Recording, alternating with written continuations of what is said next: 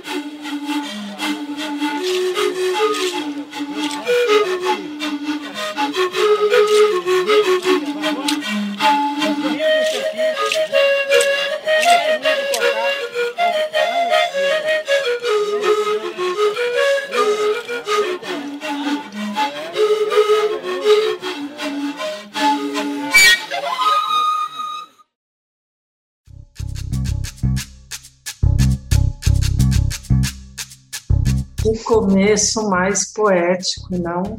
Essas gaitas tocadas pelos indígenas de São Gabriel da Cachoeira são mesmo inspiradoras. Sim, e como não poderia deixar de ser, né? Uma vez mais, damos continuidade aos episódios sobre as tríplices fronteiras entre o Brasil e outros dois países pan-americanos. Isso mesmo, Fran. Hoje vamos visitar a fronteira entre o Brasil, a Colômbia e também a Venezuela. Olha, muito legal. Mas antes, vamos ouvir um pequeno fragmento do documentário A Cidade Indígena de São Gabriel da Cachoeira. Bora lá, então. A população desta cidade de São Gabriel da Cachoeira, na verdade, são as populações oriundas de, de várias comunidades das cinco regiões administrativas. A maioria da população são do interior que vieram lá do, do, do rio Apés, do rio Tiquié, alguns, algumas famílias vieram do rio Içana, outras vieram do rio Chié, do alto Rio Negro, do baixo Rio Negro. Então é uma mistura.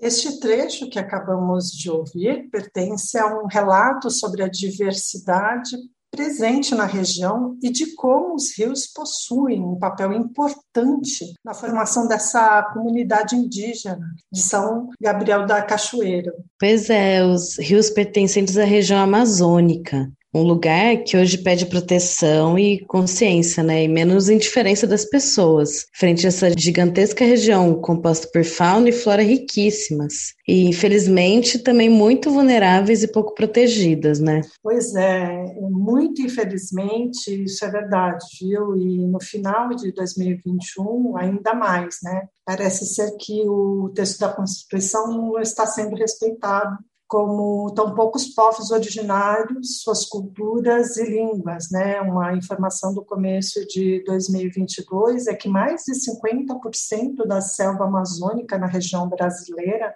foi extinta é, nesse, nos últimos três anos né, anteriores a 2022. É dilacerador.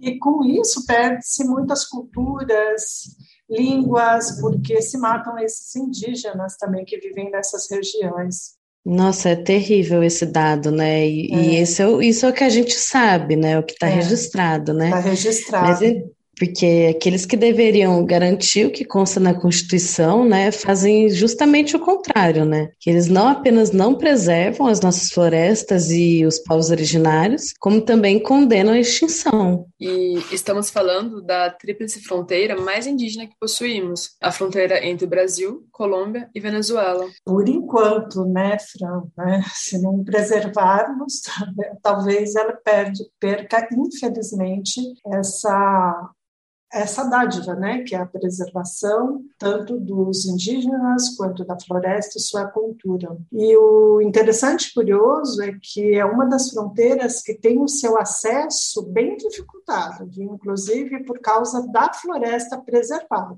por esses povos. E, salvo engano, é uma região com uma população indígena bem expressiva. Toda essa região, não apenas a parte do Brasil, mas também a parte da Venezuela e da Colômbia. É isso mesmo, Ramilda. É grande parte da população que compõe essa tríplice é constituída por indígenas e os seus descendentes. Vamos então falar dessa fronteira? Bora lá? Bora. Do lado brasileiro, temos o município de São Gabriel do Cachoeira, localizado no estado do Amazonas e que fica a cerca de 850 quilômetros da capital Manaus. Nossa, a cabeça de cachorro fica meio longe, hein? pois é. Bacana, né, essa forma de chamar o município, cabeça de cachorro. Sim, muito. Isso deve porque no mapa do Brasil é fácil localizar o, o local, já que o território se assemelha, né, o desenho se assemelha à cabeça de um cachorro. que legal. É, e do lado colombiano, o nome do município é La Guadalupe, no departamento de Guainia, enquanto que a região fronteiriça na Venezuela é San Simón de Cocuy, que fica no estado venezuelano também chamado de Amazonas. Ah, enquanto você estava falando, Renata, eu fiquei aqui pensando em como parecia familiar o nome do município venezuelano. Eu lembrei que existe La Piedra del Cocuy, uma formação rochosa bem peculiar ali, viu? É mesmo. E, inclusive, essa formação rochosa, ela tem a composição muito parecida com a do nosso Pão de Açúcar. Mas é bem menor, né? Foi, claro, né? Ela possui apenas, por favor, cerca de 400 metros de altitude, né? Inclusive, esse monumento natural está localizado na Venezuela, muito próximo a essa área da Tríplice Fronteira, mas muitos acreditam ou têm esse pequeno acidente geográfico simbolicamente como a fronteira entre os três países. Ainda assim, é bem alto.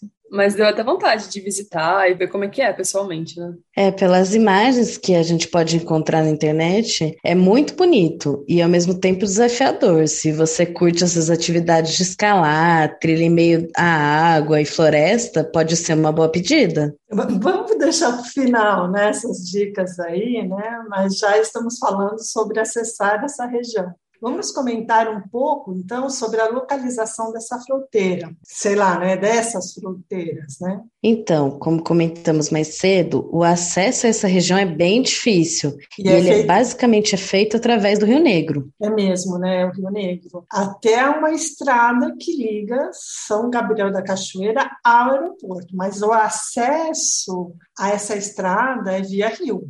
E Olha só. é muito Inclusive... mais popularizado pelo rio, né? Porque os indígenas preferem o rio do que ir pela estrada de terra, né? Sim, inclusive o abastecimento da cidade chega pelo rio, né? É isso mesmo. Sim, e, e além disso, no caso da população de La Guadalupe, os habitantes preferem frequentar o lado brasileiro através do Rio Negro também. É muito interessante isso, porque há dificuldades para chegar a este é, lugar é, no território colombiano, né? Então, o Estado brasileiro e São, São Gabriel da Cachoeira acaba sendo mais fácil o acesso, então há um grande ir e vir dessa população indígena, né, desse povo colombiano originário, a o território brasileiro. E La Guadalupe está mais perto de São Gabriel, basta cruzar o rio. Portanto, quando os indígenas colombianos precisam de algo, já que o povoado não tem acesso né, a algumas coisas básicas, como eletricidade, água encanada, comércio. Né? Além disso, a cidade mais perto, que é São Felipe, fica bem longe. São necessários três horas de lancha. É, é complicada, né? Essa falta da presença do Estado para prover o básico à população. Sim, é muito complicado. E falando um pouco mais sobre São Gabriel da Cachoeira, há cerca de 22 etnias na região. E com isso, mais de 90% dos habitantes se compõem de indígenas ou de seus descendentes. Sendo assim, eu deixo a questão para vocês ouvintes. São Gabriel do, da Cachoeira é uma cidade indígena ou uma aldeia urbana? Olha só, hein? É significativo, né? Pensar na relação que se há com as populações indígenas nesses municípios que compõem a fronteira, já que, por exemplo, no caso brasileiro, é algo de influência nas políticas da cidade. Olha que interessante. O nome de registro civil dos habitantes indígenas é feito pela FUNAI, né, a Fundação Nacional do Índio. E no registro é tanto o nome indígena como o civil do nascido e também dos pais. Isso é muito interessante, né? Outro ponto é que na Catedral da cidade há a representação de todas as etnias em suas instalações. Olha que coisa bacana. Sim, e pensando nas questões linguísticas, né, a língua geral, o Ingatu, criado pelos jesuítas, juntamente com o Baniuá, o Yanomami e o Tucano, são cooficiais ao português no município. Nossa, que legal isso, né? E os habitantes também passam de uma língua a outra sem nem perceberem, assim, quando estão em seu uso cotidiano, no comércio, nas relações sociais. Pois é, né? a gente estava falando da língua geral em outro episódio, né? das tríplices, né? Daí com a língua geral, e a que sobreviveu foi essa, o Ingatu, né, o Ingatu. E ainda nessa questão linguística, o município é o primeiro no Brasil a reconhecer idiomas indígenas, além do português, como oficial. Portanto, as línguas indígenas são faladas e aprendidas na escola, gente. Que bacana. Muito bacana. Isso sim é uma lição de cidadania, né? Que é levar em conta os cidadãos que compõem a sociedade, né? E, e prover do que ela necessita para a manutenção e a conservação da cultura e da diversidade. Uhum. E da dignidade, né? Sim. Nossa, sim. E as escolas municipais, elas priorizam né, a língua materna da comunidade local. Então, no português, muitas vezes passa a ser considerada a segunda língua, e em alguns casos até mesmo a terceira, quando há mais de uma etnia na comunidade. Olha que interessante, né? No, no ano de 2021, que foi a comemoração do centenário de nascimento do Paulo Freire, é curioso pensar que o método ali utilizado é justamente o desse pedagogo.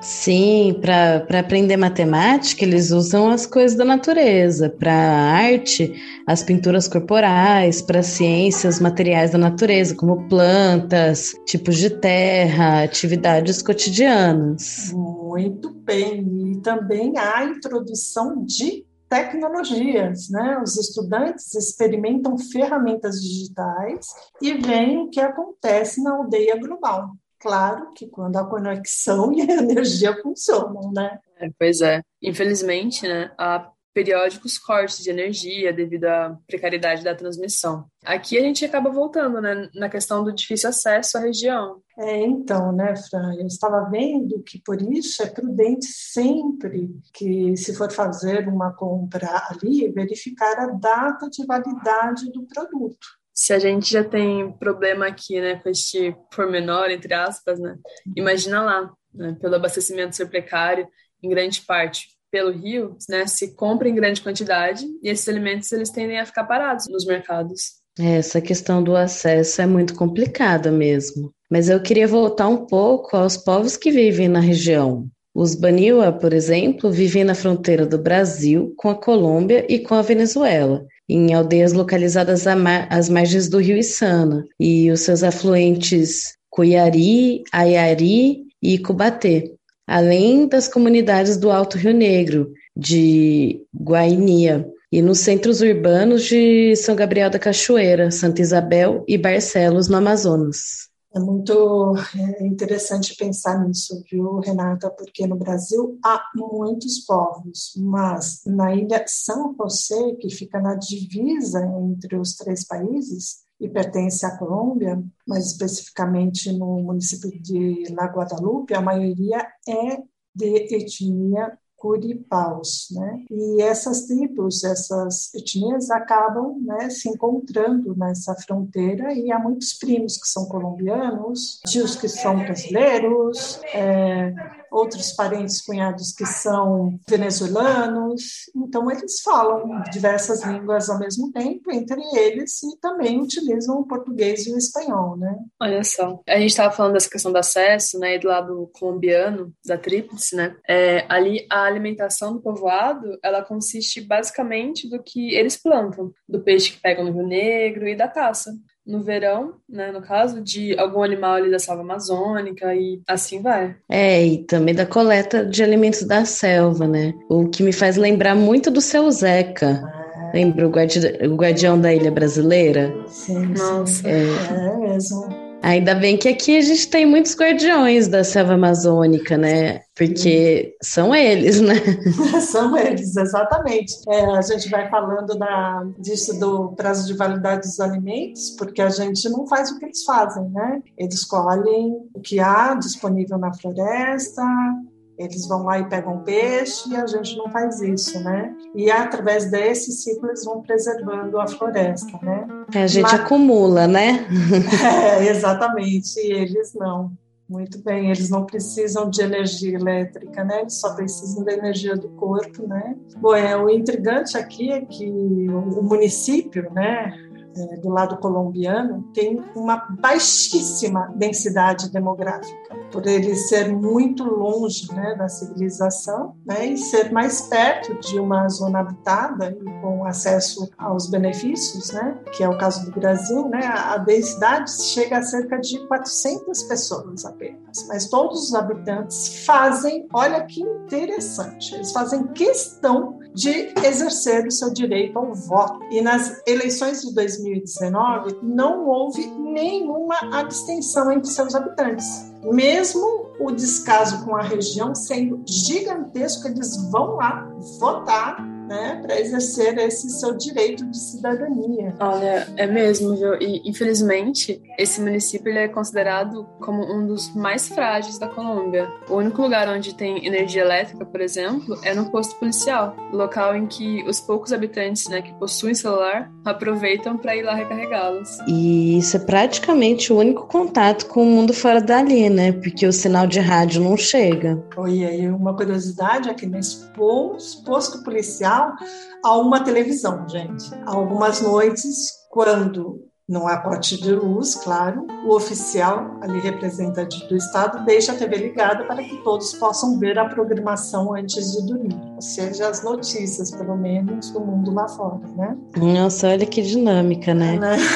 é, quando o policial desliga a TV, todos sabem que é hora de ir embora, né? Então eles acendem as lanternas ou em noite de lua simplesmente seguem até suas casas para dormir. Nossa, que que diferente, né? E que bacana também. Eu fiquei aqui pensando em como que a representação do Estado, né, mais presente nesses lugares é a da força policial, né? E que efeitos que isso pode gerar nos habitantes dali. Pois é, né, Fran? É algo para termos sempre em mente. Por exemplo, no caso de San Simón del Cocuy, a patrulha venezuelana, um tipo de polícia federal brasileira, utiliza lanchas rápidas pelo Rio Negro para vigiar a fronteira. E essas lanchas saem, saem ali da cidade, mas o povoado mais próximo é São Carlos del Rio Negro, praticamente do outro lado das margens do Rio Negro, onde fica São Felipe, do outro lado colombiano. É bastante longe. É, realmente, Fran. É um ponto muito válido, né? Que tipo de auxílio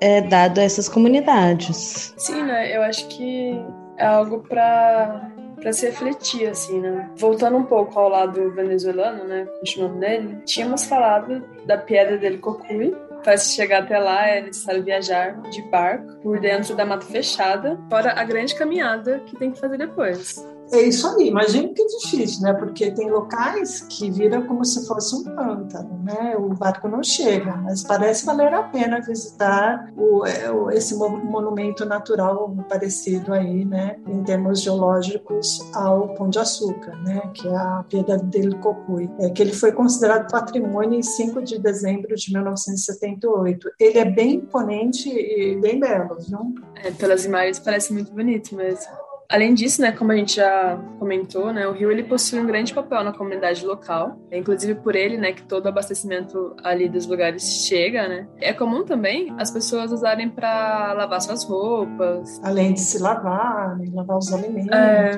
Né? Olha que interessante. E eu lembrei aqui também agora que tem a festa de Santo Antônio del Cocuy, que é uma celebração religiosa e dura uma semana. Olha só que interessante. A gente já falou de outras tríplices com também festas religiosas. Já estamos em outra festa religiosa aqui também, né?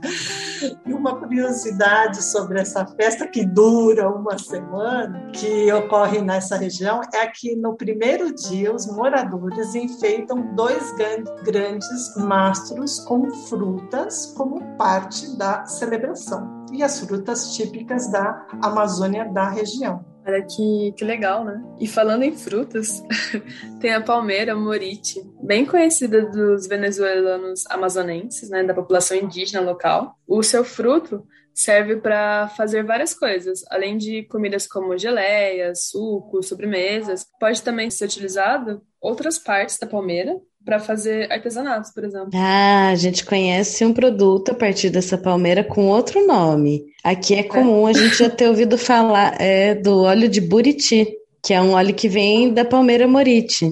Olha que legal. Olha só. Bem interessante como os nomes vão mudando a depender da região e da língua indígena que se fala ali, né? Assim como os seus usos também, né? Estamos nos aproximando, infelizmente, ao fim desse episódio também, mas antes vamos dar algumas sugestões. Vamos lá, gente? Vamos. No começo a gente falou de trilha. Pois bem, uma sugestão é um passeio virtual, ou se você puder ir até o local, não deixe de conhecer a Pedra del Cocuy. O percurso pode ser feito virtual ou presencial, mas se você é da velha guarda e prefere o papel, eu indico o livro da comunicadora ativista e exploradora Valentina Quinteiro, chamado Venezuela, La Guia Valentina Quinteiro, 2006 a 2007. Muito legal essa menção, viu, Renata? Inclusive, no YouTube tem um vídeo dela visitando La Piedra del Cocuy. E é muito interessante porque se mostra todos os percalços para chegar até lá, né? lanche, depois caminhando, bota, água, né? Bom, mas uma outra sugestão é a do trabalho do Denilson Baniwa, do povo indígena Baniwa. Como a gente sabe, né, sempre tem o primeiro nome logo o nome do, da etnia, né? Então, ele é da etnia Baniwa. Ele é um artista brasileiro, ele é curador, designer, ilustrador, comunicador e, claro, ativista dos direitos indígenas. Ele é natural do Rio Negro e já teve suas obras expostas no Centro Cultural de São Paulo, entre outros locais. Vale muito a pena dar uma conferida nas obras dele, gente. Faz uma é busca aí e dá uma olhada. Uhum. E já que a gente está nessa linha, né, eu tenho para indicar o Davi Kopenawa Yanomami, que é um escritor, xamã e líder político Yanomami. Né? Uma das obras mais famosas dele é o livro A Queda do Céu, Palavras de um Xamã Yanomami, publicado em 2015, que fala sobre a riqueza e as lutas dos povos indígenas. Puxa, é bem interessante isso, né? Político Yanomami, mas parece que ele tem também uma ascendência da outra etnia, a Copenaua, né? Olha que bom. Né? Exato. No começo desse episódio, indagamos se São Gabriel da Cachoeira seria uma cidade indígena ou uma aldeia Caso o ouvinte queira saber um pouco mais sobre esses conceitos e exemplos de localidades aqui no Brasil, há no YouTube dois documentários. O primeiro dele é o Acumo Nhuguriqueaco, a resistência do povo terena na aldeia urbana Marçal de Souza, publicado em 2014, e o segundo, a segunda indicação, é o curta-metragem Cacané Porã, a aldeia urbana, de 2018. Nossa, eu acho que eu já ouvi falar de Marçal de Souza, né? Que fica ali no, em Campo Grande, no Mato Grosso do Sul. É a primeira aldeia urbana no Brasil. Bom, o outro documentário, também disponível no YouTube, que eu quero indicar aqui, é A Cidade Indígena de São Gabriel da Cachoeira, que é dirigido por José Carlos Matos Pereira. Muito massa. E é claro que não poderia faltar a nossa playlist, né? Inspirada nesse episódio tão interessante. Vai lá dar uma olhada, você vai encontrar as músicas de artistas da Venezuela, da Colômbia e do Brasil. E está muito boa, sob a curadoria da Francelini, né, Fran? Eu é. estava ouvindo lá e tem música do rapper Catumirim, que em 2018 lançou a hashtag Índio não é fantasia. Muito bacana isso. Ah, é uma campanha bem legal, assim. É muito e... legal e é arte engajada como deve ser, né? Principalmente desse povo que vem sendo dizimado há mais de 500 anos, né? Aqui nas Américas. Ah, pois é. Bom, na nossa playlist tem não só o Catumirim, como vários outros artistas, né? Vale mesmo a pena ir lá e conferir. E, bom, gente, o Merenda tá chegando ao fim, né? Obrigada a todo mundo que ficou aqui com a gente. Até o próximo episódio. Tchau, pessoal. Obrigada pelo convite. Sempre um prazer participar. Até a próxima. Até a próxima, Trips. Gente, não percam. Até o próximo episódio. Boa merenda para todos. Boa merenda. Tchau, tchau.